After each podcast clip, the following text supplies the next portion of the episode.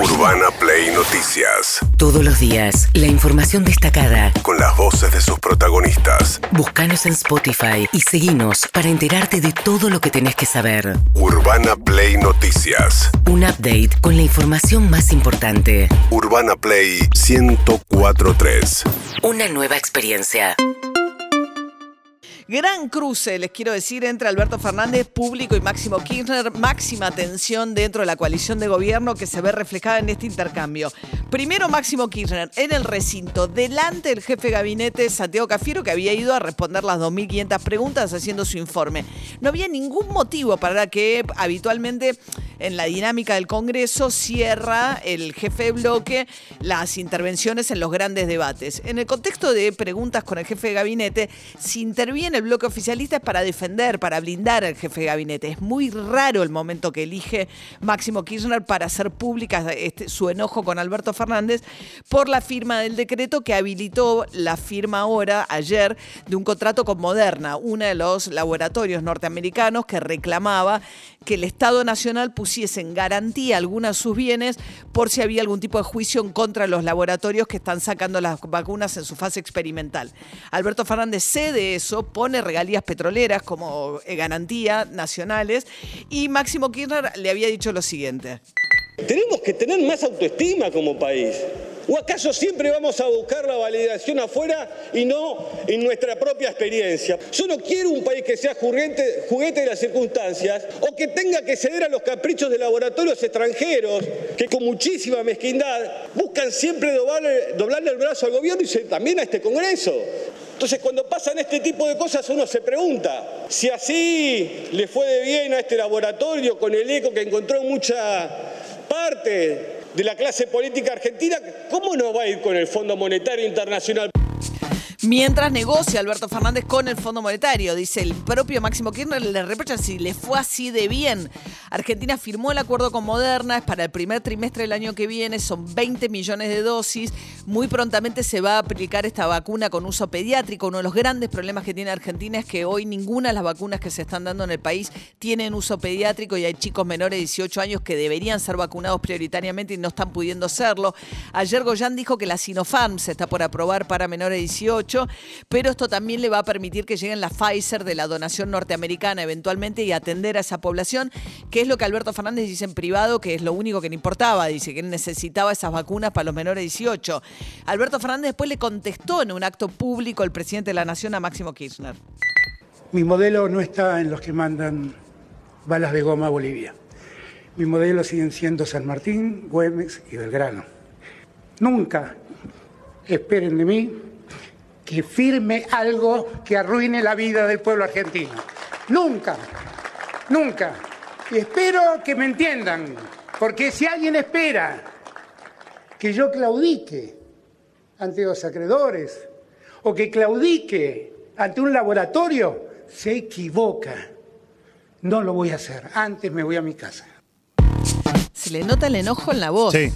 Eh, es fuerte escuchar el audio porque es alguien que está furioso. Y aparte también, digo, el momento que eligió Máximo para hablar y el momento que eligió Alberto Fernández para contestar, porque él lo hace con gobernadores el, 9 de julio. En Tucumán. En Tucumán, digo, con un gobernador que Cristina no quiere, que es Mansur. Claro.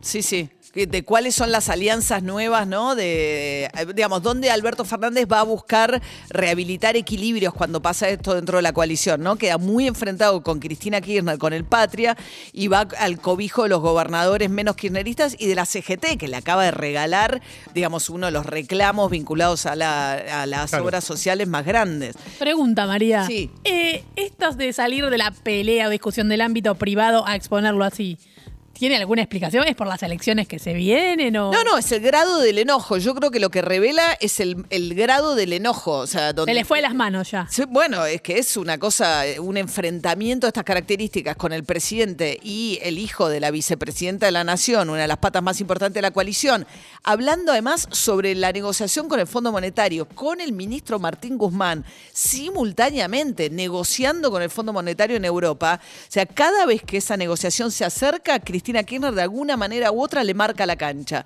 La pregunta es si Cristina Kirchner no quiere un acuerdo con el fondo. Dan a entender que sí quieren que Argentina firme un acuerdo con el fondo, pues si no entras en default total a partir del año que viene. O sea, quedan unos pocos meses para que se resuelva eso, que es un tema muy de fondo para el futuro de la Argentina, de... Sí, de hay la- una sensación de que cierta parte del kirchnerismo cree que con esos discursos o con eh, eh, esas exposiciones puede ponerle un freno al ajuste que te puede llegar a pedir el Fondo Monetario Internacional, cosa que es poco probable.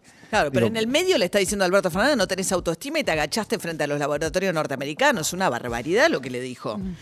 Bien, mientras tanto, sí se juntan para pegarle a Macri, eso más fácil, eh, con la denuncia y la investigación respecto de si mandó o no eh, balas antidisturbios en el medio de la destitución de Evo Morales como manera de apoyar el golpe, dice Alberto Fernández.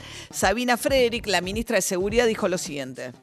Interesante es esto, hay tres notas. Una primera que sale el 11 de noviembre, donde se solicita la salida transitoria de pistolas, fusiles, chalecos antibalas, visores nocturnos y 1.300 cartuchos antitumulto. Pero encontramos dos notas más. La Gendarmería encuentra dos notas, dos notas más, que son del 12 de noviembre de 2019, donde la Gendarmería, por orden de Otero, que era el comandante general en su momento, solicita la autorización para el envío a Bolivia en forma transitoria de 70.000 cartuchos antitumulto, 600 granadas antitumulto y 100 eh, garrafas de gas pimienta.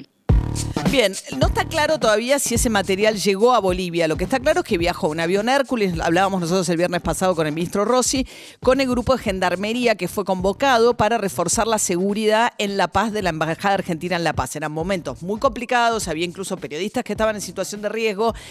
Todo eso está dentro de una operación que era conocida y que es lógica, digamos. Se viene una situación muy complicada, mandá gendarmería para reforzar la seguridad.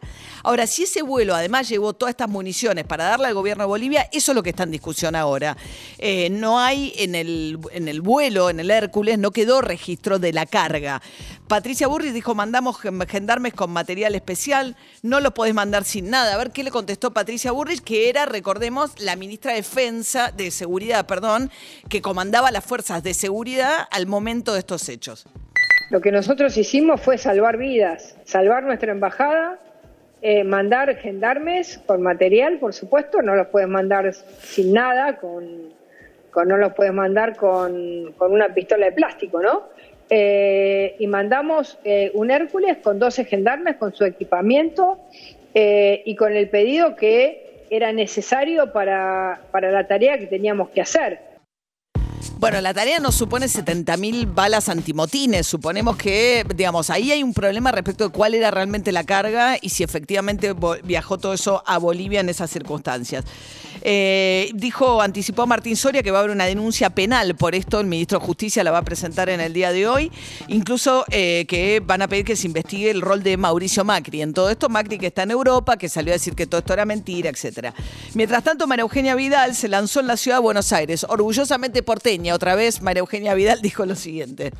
No compito en la provincia de Buenos Aires porque quiero que otros crezcan. Y así como Mauricio en el 2015 apostó por mí, cuando nadie creía que yo podía ser candidata en la provincia o ganar una elección, yo hoy apuesto por nuestros candidatos en provincia y estoy segura que van a hacer una gran elección. A los bonaerenses les digo que mi compromiso, mi respeto y mi amor no cambió y no va a cambiar nunca por nada. Y créanme, cuando esta elección termine van a tener muchos más dirigentes defendiéndolos además de mí. Porque más allá de la general paz, de un lado y del otro, somos argentinos defendiendo a otros argentinos. Bueno, la idea de que crezcan mil flores, ¿no? O sea, me corro para que otros puedan florecer es raro como argumento político de movimiento. Ella lo que creen y analizaban era que hubiese sido muy difícil para María Eugenia Vidal llevar adelante la campaña en la provincia sin tener que estar hablando permanentemente del pasado. Claro. Y que eso hubiese arras- arrastrado la campaña en una situación de mucha dificultad. Y si bien los que van a ir a dar la pelea, que pueden ser eventualmente Diego Santilli o Facundo Manes, tienen menor nivel de conocimiento hoy que María Eugenia Vidal, tienen menos carga para discutir el pasado. Entonces creen que van a poder hacer una campaña más competitiva. Sí, entienden que ahora el oficialismo, digo, el kirchnerismo, el, frente, va a tener que cambiar la estrategia y no va a tener que discutir la figura de, de Vidal y lo que hizo como gobernadora, sino qué se espera para adelante. Mientras tanto, históricas protestas en Cuba desde la década del 90, que no se veía este grado de malestar en las calles, que se junta una cantidad de cuestiones que tienen que ver con problemas de la economía, escasez de alimentos. De nuevo, es muy difícil conseguir eh, cuestiones básicas y elementales para los cubanos. Se suma la situación del coronavirus, un régimen más represivo, eh, con un nivel más alto de censura, también atacando artistas. Eh, y Miguel Díaz Canel, el presidente de Cuba, en este contexto, diciendo que son infiltrados norteamericanos. Ratifico que habemos muchos revolucionarios en este país, en este pueblo, que estamos dispuestos a dar la vida, y eso no es por consigna, eso es por convicción. Sabemos que en estos momentos hay masas revolucionarias en las calles de La Habana también enfrentando elementos contrarrevolucionarios. No vamos a admitir que ningún contrarrevolucionario, mercenario, vendido al gobierno de los Estados Unidos, vendido al imperio, recibiendo dinero de las agencias, dejándose llevar por todas estas estrategias de subversión ideológica. Urbana Play. Noticias.